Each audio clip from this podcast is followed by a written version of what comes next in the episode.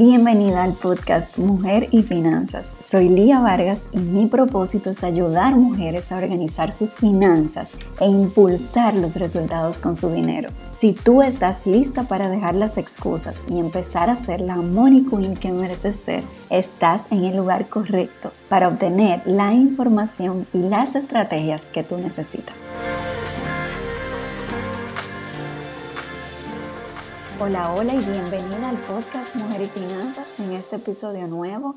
Como siempre para mí un honor compartirte un tema de relevancia para tus finanzas que puedas implementar y lograr un cambio en tu vida a través de un cambio en tus finanzas. En el día de hoy vamos a hablar sobre una pregunta muy frecuente que es ahorrar o pagar deudas. ¿Qué hago primero? Y para la respuesta me voy a apoyar en los primeros tres pasos que propone el autor Dave Ramsey eh, en el camino hacia la libertad financiera. Entonces, lo primero que te voy a decir es, vamos a contemplar deudas exceptuando el, el préstamo hipotecario, la deuda hipotecaria, o sea, el préstamo asociado a tu vivienda, si es tu caso. Si solo tienes este, entonces este episodio no aplica necesariamente para ti y ya tus finanzas quizá están a otro nivel y, y sí puede servirte el tema del fondo de emergencia. Pero para las personas que sí tienen otro tipo de deudas, además de la hipotecaria, vamos entonces también a contemplar esa parte de la deuda. Recuerden, vamos a tratar deudas exceptuando la hipotecaria. Entonces, ¿qué dice el autor Ramsey en estos primeros tres pasos? El primer paso en tus finanzas es preguntarte, ¿tú tienes o no un fondo de emergencia? ¿Tú tienes o no un ahorro que te respalde ante situaciones imprevistas importantes, ante emergencias de pérdida de ingreso, de gastos eh, significativos importantes que no puedes dejar de hacer, como la avería de tu vehículo que necesitas quizá para trabajar, o una avería en la nevera de tu hogar, o eh, quizá la pérdida repentina, de ingresos o disminución significativa en tus ingresos, eh, un gasto de salud importante, en fin, cualquier tipo de gasto que se presente o reducción en el ingreso es algo que puede eh, afectar tus finanzas sin un previo aviso. Y para esto está el fondo de emergencia. Entonces, la primera pregunta que tú te tienes que hacer es, ¿tienes o no un fondo de emergencia? Si tú tienes un ahorro, entonces calcula cuánto tienes en ese ahorro y a la vez calcula cuánto necesitarías tú para tu fondo de emergencia. Pero en el caso de este pasito número uno, si tú tienes deudas, el fondo de emergencia no sería completo. Normalmente recomendamos que sea un ahorro de entre 3 a 6 meses de tus gastos mensuales, pero para este primer paso, si tienes deudas, vamos a contemplar un ahorro de uno o dos meses de tus gastos mensuales. Es un ahorro inicial para así tener ese pequeño respaldo, aunque todavía el fondo no esté completo. Entonces, si no lo tienes, toca empezar a crearlo. Ahorra por lo menos uno o dos meses de tus gastos mensuales. Para eso tienes que tener una claridad de cuánto tú gastas al mes. No solamente en cosas que para ti es fácil recordar, como quizá la electricidad, el alquiler, que son montos fijos, sino todos tus gastos mensuales. ¿Cuándo tú gastas al mes? Y decides si vas a hacer un colchón de uno o dos meses. Esto es para evitar que tú no tengas ningún ahorro y te concentres en el pago de deudas sin ese respaldo. Y si surge un imprevisto de, de, un gasto que tú no puedes prever, o sea, estoy hablando literalmente de gastos que no puedes ver venir. Entonces ahí ese colchón te va a respaldar. Si tú empiezas a pagar deudas sin ese ahorro, lo que puede pasar es que surja algo en tu vida, tengas que costear un gasto o, una disminución en tus ingresos y entonces tengas que recurrir a endeudarte y no estamos en nada. Entonces por eso lo primero es, teniendo tus deudas al día, importante, empezar a hacer ese ahorro. Luego de ahí entonces, que tú tengas ese pequeño colchón inicial, entonces sí nos enfocamos en el pago de deudas. Recuerda, estamos enfocadas en pagar deudas exceptuando la hipotecaria.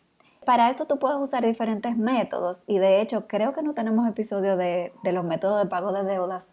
Voy a anotar eso para compartirles esos métodos. Pero vamos a hacer una pequeña introducción.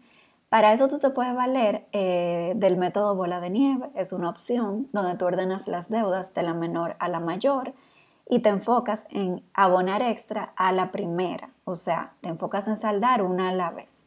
Las otras se mantienen al día. No hay que dejar de pagar, ojo. Tú pagas normal todas, pero le abonas extra a la más pequeña. Puedes también salir primero, por ejemplo, de deudas de tarjetas de crédito, que son las más caras. Entonces, si tú tienes este tipo de deudas, tú puedes enfocarte primero en esas antes de pasar a, otros, a otro tipo de préstamos.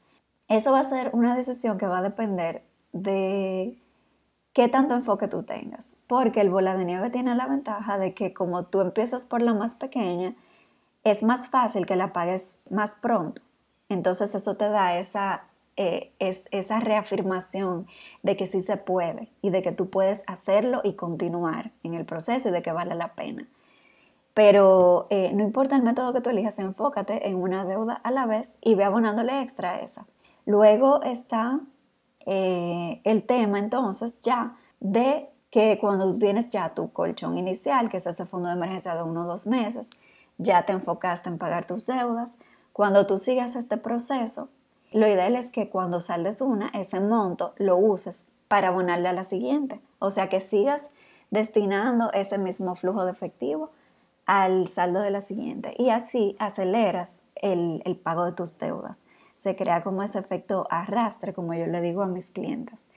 Entonces, cuando sales de deudas, ahí ya te enfocas en completar ese fondo de emergencia.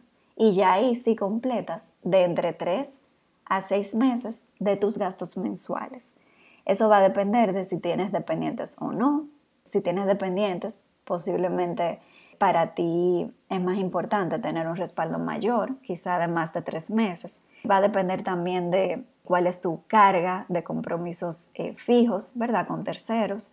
Ya ahí también tienes que tener un respaldo mayor porque no son gastos que tú puedes elegir de lo voy a hacer o no lo voy a hacer. Ya tengo un compromiso y también para eso me, me, respaldo bien.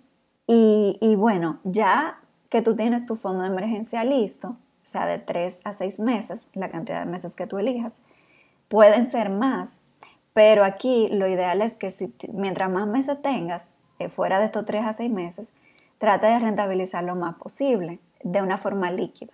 O sea, que busques alternativas ya para alguno de esos meses y que puedas ir invirtiendo eso eh, en una inversión donde tu dinero esté disponible, ¿verdad?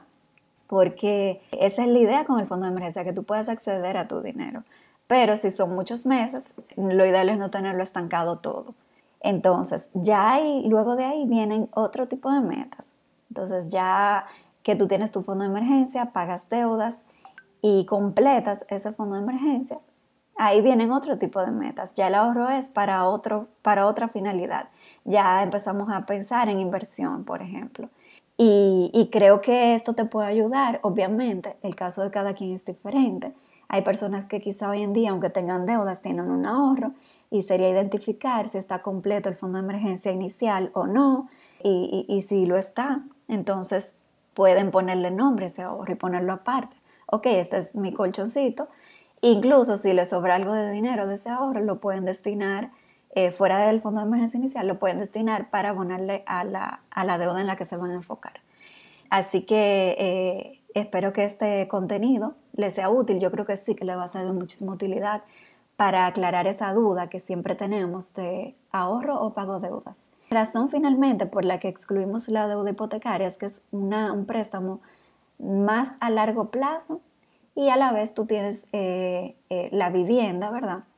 que tú eh, estás utilizando y no estás gastando por concepto de vivienda, además de lo que pagaste préstamo. Ya ese, para acelerar el pago, es un paso más adelante fuera de lo que estamos hablando en este episodio. Así que espero que, que les sea muy útil, que les sea de valor.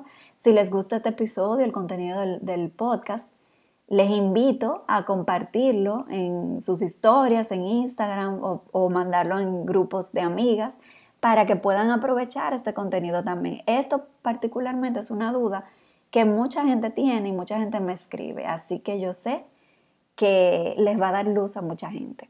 Gracias por escucharme y nos escuchamos en el próximo episodio. Chao.